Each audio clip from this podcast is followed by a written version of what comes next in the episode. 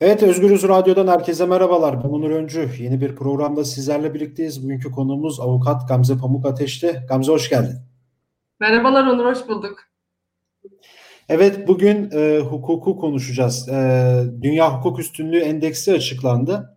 E, Türkiye Dünya Hukuk Endeksi üstünlüğünde e, 126 ülke arasından 109. oldu. E, dün değil evvelsi gün galiba Adalet Bakanı Abdülhamit Gül'e de e, bu soruyu yöneltildi. Yani Dünya Hukuk Üstünlüğü Endeksinde Türkiye 109. oldu 126 ülke arasından. Yani 15 ülkeyi 17 ülkeyi geçmiş Türkiye.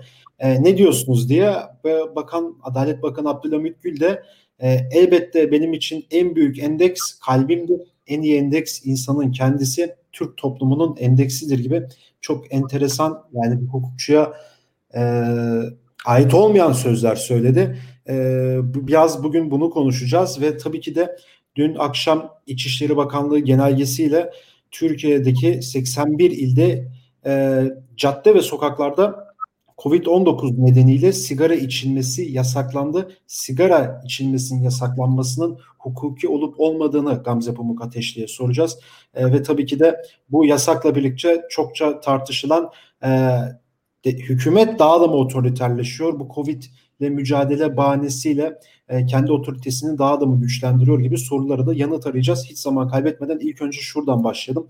Türkiye Dünya Hukuk Üstünlüğü Endeksinde 109. sırada Abdülhamit Gül'ün de açıklamaları var. Nasıl yorumlarsın? Ee, Onur öncelikle Dünya Hukuk Üstünlüğü Endeksine bakarken yani Sayın Bakan'ın açıklamalarına geçmeden önce e, bu endeks neye göre hazırlanıyor? Hani bu endeks üzerine biraz bilgi vermek istiyorum. Çünkü belli başlı ölçütler var.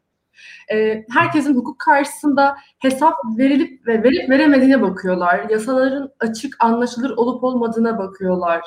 Temel haklar korunuyor mu? Güvence altına alınıyor mu? Buna bakıyorlar. E, yasaların çıkarılma sürecinde e, bu sürecin yönetimi, uygulanması, e, süreçlerin erişilebilir ve şeffaf olup olmamasına bakıyorlar. Adil ve etkili bir sistem var mı? E, buna bakıyorlar. Ve adaleti etkin, bağımsız ve tarafsız kimseler tarafından mı sağlanıyor? Buna bakıyorlar. E, dolayısıyla işte 126 ülke arasında 100 bu sıralarda olmamız e, çok üzücü. E, ama tek adam sisteminde yansıması, birazdan bu eleştirimi dile getireceğim. Ama bu endeksin, e, yani Dünya Hukuk Üstünlüğü Endeksinin temel amacı ülkelere aslında hukukun üstünlüğü konusunda artılarını eksilerini belirtip e, hukukun üstünlüğü ilkesinin uygulanmasına katkı sağlamayı amaçlıyorlar. Yani burada belki siyasi bir amacı var yorum yapanlar da olacaktır. Hayır. E, diyorlar ki siz bu ülkede işte e, bağımsız ve tarafsız kimseler tarafından yargılama yapmıyorsunuz. Bunu iyileştirirseniz işte hukukun üstünlüğü ilkesi daha uygulanabilir olacak. Dolayısıyla belli başlı bir amacı var e, bu endeksin e, hazırlanmasının. Tabii ülkelerin hükümet yetkilerinin kısıtlanıp kısıtlanmadığına bakıyorlar. Yolsuzlukların e, önlenip önlenmediğine bakıyorlar. E, yönetimdeki şeffaflık çok büyük bir kıstas. E, ve cezai adalete de bakıyorlar. Yani cezai adaleti bir e, hukuk sopası olarak kullanıp kullanmadığımıza da bakıyorlar. Kaldı ki Türkiye e, bu konuda ciddi sınavlar veren bir ülke maalesef. Ve öyle bir haldeyiz ki e, çoğu zaman ağlanacak halimize güldüğümüz durumları da yaşıyoruz. E, olan bitene gözlerini kapatan bir iktidar var. Vatandaş sesini duymak isterin. E, üç maymunu oynamayı çok seven bir medyası var. Yani bu medya Türkiye'de çok büyük bir çoğunluğu kapsıyor. E, dolayısıyla sansür her yerde. Sansür sadece e, gazetecilerde veya siyasetçilerde değil artık vatandaş da kendi otosansürünü uygulamak zorunda kalıyor. E, bir hatırlatma yapacağım. Ekonomi evet. maliye gerçi eski oldu şimdi. Al bayraktan bahsediyorum. E, dolar üzerine, kur farkı üzerine soru sorulduğunda da dolarla mı maaş alıyorsunuz? Ben dolar kuruna bakmıyorum diyordu. Dolayısıyla şahsım devletinin bakanlarının, e, ekonomi bakanının dolar kuruna bakmaması, adalet bakanının e, hukuk üstünlüğü endeksine bakmaması beni çok şaşırtmıyor. E, benim için en büyük e, endeks kalbimdir, Türk toplumunun vicdanıdır, kalbidir dedi ama bu aslında dünyadan kopmak, gerçeklerden kopmak, gerçeklere gözünü kapatmak, kendini ve halkını kandırmak tam da böyle bir şey. Kendilerini kandırıyorlar, e, vatandaşı kandırıyorlar. E, adaletin, daha doğrusu Adalet Bakanı'nın e, en büyük endeksi kalbi olduğunu söylüyor ama e, ben çok merak ettim. Bu yayın öncesi şeye de baktım. Türk toplumunun kalbi ne söylüyor diye ona da bir baktım. Çok yakın tarihte çok yakın tarihte yapılan bir e, araştırma var. E, ulaşması çok mümkün. Hemen internetten de herkes bulabilir. Türkiye'de toplumun yüzde 64'ü adalet sistemine asla güvenmiyor. Yüzde 28'i güveniyorum demiş. Yüzde 8'i de e, cevap bile vermemiş. Yani bu yüzde sekizlik kısım aslında hani bir şeyler söylemek istiyor ama korku altında olan, baskı altında kendini hisseden kısım. Bu gerçekten kaygı verici bir şey ama Türkiye gerçeklerinde şöyle bir şey var. Ee, daha dün sokak röportajı yapan muhabir ve onunla konuşan vatandaş tutuklandı. Daha dün yani e, adalet sistemi, adalete güvenden bahsedeceksek bunları konuşmak zorundayız. Anayasa Mahkemesi kararları bu ülkede tanınmıyor. Ahim kararlarının çok defa tartışıldığını, uygulanmadığını gördük. Siyasi mahkumlar var ülkemizde ve iktidarın keyfi yaptırımlarıyla karşı karşıya kalıyorlar. E, gazeteciler, e, ve avukatlar sadece mesleklerini icra ettikleri için, sadece gazetecilik yaptıkları için ya da sadece avukatlık yaptıkları için cezaevine girebiliyorlar. Artık sosyal medya adalet sistemi diye bir şey var ülkemizde. Ne kadar çok tweet atılırsanız bir insan o kadar çok hedef gösterebilirsiniz ya da tutuklattırabilirsiniz. Çok büyük kaygı veren bir şey. Dolayısıyla maalesef adalet dediğimiz şey artık e, ülkemizde sembolik bir e, söylem olarak kalıyor. O yüzden yüksek yargı mensupları e, siyasileri görünce cübbelerinde olmayan ilikleri aramaya başlıyorlar. Böyle bir sistemdeyiz. E, çok kaygı verici. Ama e, şöyle bir hatırlatmada da bulunacağım. Hatırlaması çok zor değil, uzak bir tarih de değil. E, hakimlerin, savcıların torpil aradığı bir adalet sistemi bu. MHP İstanbul Milletvekili yanlış tarayıcıya gönderdiği gönderi sonucu ülke gündemine düşmüştü bu. E, bir yakını için, yakınının, bir hakim yakınının ataması için Adalet Bakanı'ndan ilgi beklediği e, yazışmayı e, birçoğumuz görmüştük. Ama böyle bir durumda aslında kıyamet kopmalıydı Onur. Yani insanlar ya bu kadar da olmaz demesi gerekirdi. Ama e, üç maymunu oynamaya devam ediyoruz. Susuyoruz ya da susturuluyoruz. Böyle despotik bir atmosfer. E, dediğim gibi yadırgamıyorum. Yadırgamıyorum çünkü şahsım devletinde bunlar çok mümkün. E, ama şunu da söylemek istiyorum. Tüm bu yaşadıklarımız, yani tüm bu bahsettiğimiz olumsuz atmosfer e, tek adam rejiminin Türkiye'ye ağır faturası. Bunları hepimiz ekonomik olarak, sosyal olarak, adalet anlamında hissediyoruz. E, hatırlarsınız AKP Genel Başkanı şu kardeşinize yetkiyi verin, e, faizle şununla bununla nasıl uğraşılır görürsünüz, göreceksiniz diyerek iktidara gelmişti. Ve ülkeyi uçuracaklarını söyledikleri bir sistemi dayatmışlardı bize. Evet ülke uçtu ama bir uçurumun kenarından uçtu. Ee, sadece hukuk endeksinde değil yani yayına hazırlanırken şuna baktım. 2018-2020 arası Türkiye neredeydi nereye geldi? Sadece hukuk anlamında gerilemedik. Hukukun üstünlüğü anlamında gerilemedik. Tek adam rejimi e, ekonomiyi de etkiledi. Yani Türkiye'nin milli geliri 125 milyar dolar azaldı. Biz bunu iki yıllık süreçte her bir vatandaşın cebine hesapladığımızda vatandaşın cebinden kişi başı 1762 dolar azaldı. Bu çok ciddi bir rakam. Yani büyüyecektik, gelişecektik. Hani herkes bizi kıskanacaktı ya. Kişi başı her bir vatandaşın cebinden 1762 dolar e, alıp götürdü tek adam rejimi. Sadece e, bu rejim değişikliğinden bu yana yani 2018-2020 arasından bahsediyorum. Onun haricinde işsizlik yani işsizlik verilerine baktığımızda Cumhuriyet tarihinin rekorlarını kırıyoruz Onur ve e, işsizlik hani yine sayısal verilerle konuşacağım. Çok sevmiyorum sayısal verilerle konuşmayı ama Türkiye'deki işsizlik nüfusu 106 ülkenin nüfusundan fazla. 106 ülkenin nüfusundan fazla. Çok ciddi bir rakam bu. Olmaz bir ee, rakam. Rezervlerimiz gün görmüş kar gibi eriyor. 2018 Haziran'da Türkiye'nin net döviz rezervi 27.9 milyar dolardı. 2020 Mayıs'a baktığımızda eksi 14.2 milyar dolar. Yani hani burada eksi 14 milyar dolar azaldı demiyorum. Negatife düştük. Ve yani döviz yeterliliği konusunda negatife düşen sayılı ülkelerden birisiyiz. Rezil bir durumdayız ve ağlanacak haldeyiz. Bunu görmek zorundayız. Çok kötü bir durum. Çok kötü bir durum yani. Şunu da eklemek istiyorum. Yani para bu iki yıllık süreçte çünkü sadece hukuk dediğimiz şey e, yasaların uygulanması değil. E, yasaların yeterli olmasıyla alakalı bir şey değil. Yönetişim biçimiyle de alakalı, şeffaflıkla da alakalı, e, içinde olduğumuz atmosferle de alakalı. Dolayısıyla e, eğer biz hukuk sisteminden konuşuyorsak evet ekonomiyi de konuşmak zorundayız. Ülkemizin nasıl yönetildiğini de konuşmak zorundayız. Özgürlüklerden de konuşmak zorundayız. E, paramızın değeri azaldı dedim. 2018'den 2020'ye Türk lirası %40 değer kaybetti. Rezalet bir şey. Bunu hiç kimse konuşamıyor ama. Bu ülkede Maliye Bakanı istifa ediyor.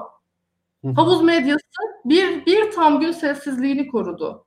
Hiç kimse ağzını açamıyor. Böyle bir atmosferdeyiz Onur. O yüzden e, tek adam rejimi sadece bizden e, hukuka olan inancımızı alıp götürmedi. Özgürlüklerimizi de alıp götürdü. Şeye baktım, yolsuzluk algısına baktım. Yani e, ülkelerin yolsuzluk algısı endeksi de var. 2017'de biz 81. sıradaymışız idare eder bir sıra. Yani tartışılır gerçi ama e, 2020'de 91. sıraya 10 sıra geri düştük. Başkanlık rejimiyle beraber çünkü ne liyakat kaldı e, ne devletin e, yönetişim biçimlerinden yani e, kamuya güven hiçbir şey kalmadı.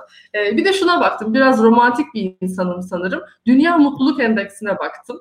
E, tek adam rejimi sadece bizden e, ekonomimizi e, işte geleceğimizi çalmadı, mutluluğumuzu da çaldı. 2017'de 69. sıradaymışız Onur. 2017'de 69. sıradayken e, 93. sıraya geriledik ve dediğim gibi yani bu yaşadığımız e, birçok şey tek adam rejiminin yansıması ve ülkemizde her yeni gün çok ağır hak ihlalleri görüyoruz. Her gün. E, ve bu gerilemenin, e, yaşanan tüm hukuksuzlukların temelinde tek adam rejimi ve anayasanın tanınmaması yatıyor. Onur, teşhis tedaviyi önceler. Yani eğer bir sorunumuz varsa e, sorunu görüp bir teşhisini koymalıyız ki çözümünü de geliştirelim. Adalet Bakanı benim en büyük endeks kalbimdir diyorsa, Maliye Bakanı ben kura bakmam, e, dolar dolarla mı maaş alıyoruz diyorsa, Sağlık Bakanı veriler konusunda hala şeffaf değilse biz doğru teşhisi koyamayız olur. Doğru teşhisi koyamazsak maalesef e, ülkenin yönetişim biçiminde de bazı sorunlar yaşarız. Bu endekslerde de gerilemeyi görürüz. E, tabii bu karamsar tablodan çıkmanın e, bir yolu da var. E, tek yolu da parlamenter rejime geri dönmek, e, anayasaya tekrar bağlılığı sağlamak e, ve hukuku e, bir ceza sopası gibi vatandaşa sallamamak. Aslında önemli olan bu aslında evet son cümle çok daha şeydi yani. Hukuk bir sopa olarak yurttaşın sırtına aslında binmemeli. Ya çok iyi bir şekilde aslında özetledin. Yani biz aslında hukuk endeksinden ekonomiye, mutluluk endeksine kadar aslında dediğin gibi bu sırf hukuk değil ekonomik anlamda da e, bitiş var. Mutluluk en basiti mutluluk anlamında da yani 90. sıralara kadar gerilemesi 60'lardan e, bu 3 yıllık süreçte e, aslında Türkiye'nin Türkiye toplumunun da içinde bulunduğu durumu en iyi özetleyen e, şeylerden birisi. Peki buradan hemen e, sigara yasağına geçmek istiyorum kısacası. E, dün İçişleri Bakanlığı kararnamesiyle 81 ilde sigara yasaklandı. Artık insanlar sokakta sigara içemeyecek. Şimdi şunu sorayım sana. Bu hukuki mi? Bir. ikincisi de e, bu sigara yasağı yani Covid-19 ben şunu anlıyorum. Covid-19'la mücadele adı altında devletler gitgide otoriterleşiyor. Ee, Avrupa'da birçok yerde bunun protestoları yapılıyor. Yani devletin bunu bir e, araç olarak kullandığını, otoriterleşmeye giden yolda bir araç olarak kullandığını ve bizim özgürlüklerimizi tırnak içerisinde kısıtladığını dile getiren eylemler vesaire de yapılıyor. Biz hemen bu yasağı kabul ettik. Yani kalkın gidek eylem yapak anlamında söylemiyorum tabii bunu ama e, çabuk ikna oluyoruz. E, bir de bu e, durumu sana soracağım. Hızlı otoriterleşme var mı?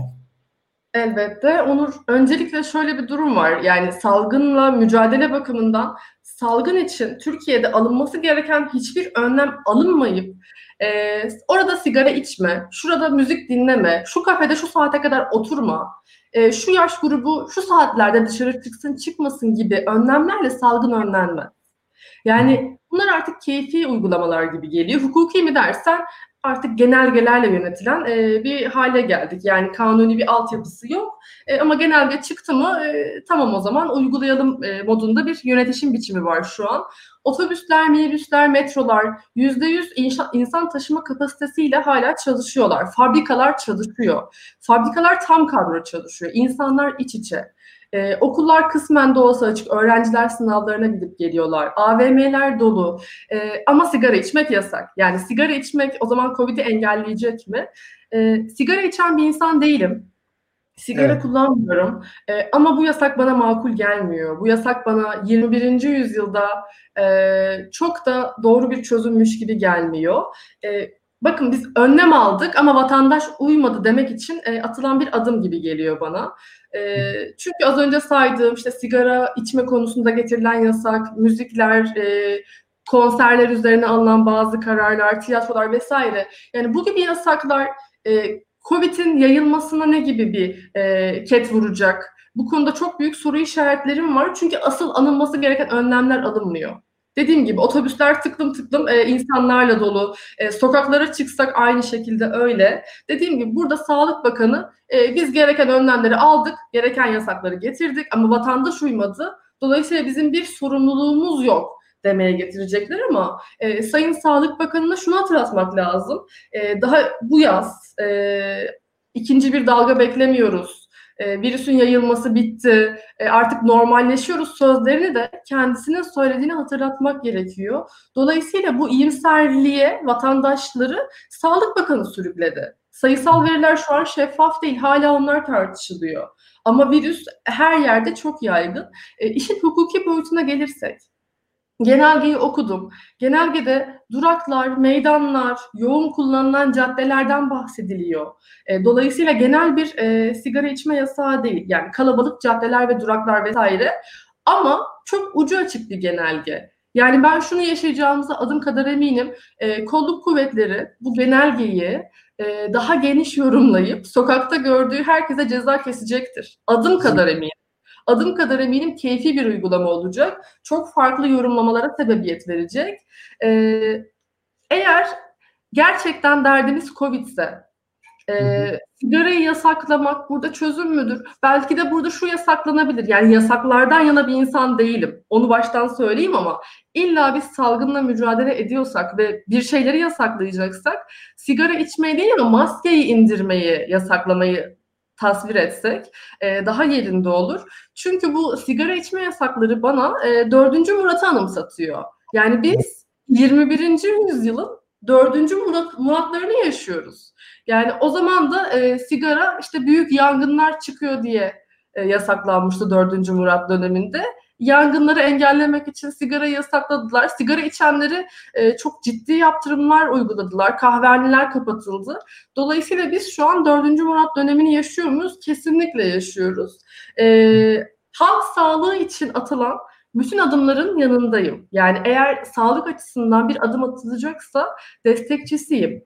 Ancak e, bu kadar ucu açık genelgeler e, bu kadar ucu açık e, süreçlerde yani bu gibi sıkıntılı süreçlerde çok despotik bir uygulamaya sebebiyet verecek.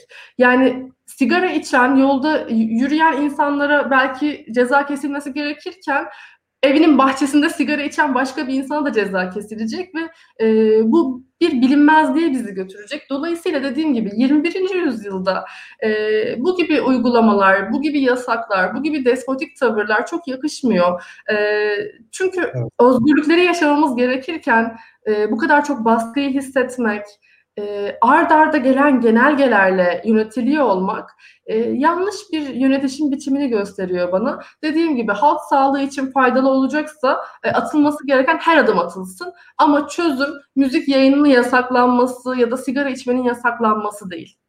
Evet aslında e, doğru. Bütün mesele bu değil. Yani her gün bahsettin sen de her gün milyonlarca işçi işe gidiyor, toplu taşımayı kullanıyor tıka basa bir şekilde. E, işe gitmese işten atılacak, evine ekmek götüremeyecek, kirasını ödeyemeyecek. Çözüm olarak bunlarla uğraşmıyoruz ama işte sigara içmek yasaklansın, gece saat 10'da müzik dinlemek yasaklansın. E, kafede insanlar oturup sigara içmeyecek mi? Nasıl olacak bilmiyorum. Benim kafamda o konuda çok karışık. E, çok teşekkür ederim programa katıldığın için. Ben teşekkür ediyorum. Evet avukat Gamze Pamuk Ateşi ile birlikteydik bugün. Ee, e, bugün e, Abdülhamit Gün'ün açıklamalarından yola çıkarak Dünya Hukuk Üstünlüğü Endeksinde Türkiye'nin neden 109. olduğunu ve bu endeks e, neye göre neye göre belirleniyor bunları konuştuk ve tabii ki de dün çıkan sigara yasağının hukuki olup olmamasını Gamze Pamuk Ateşi ile birlikte konuştuk.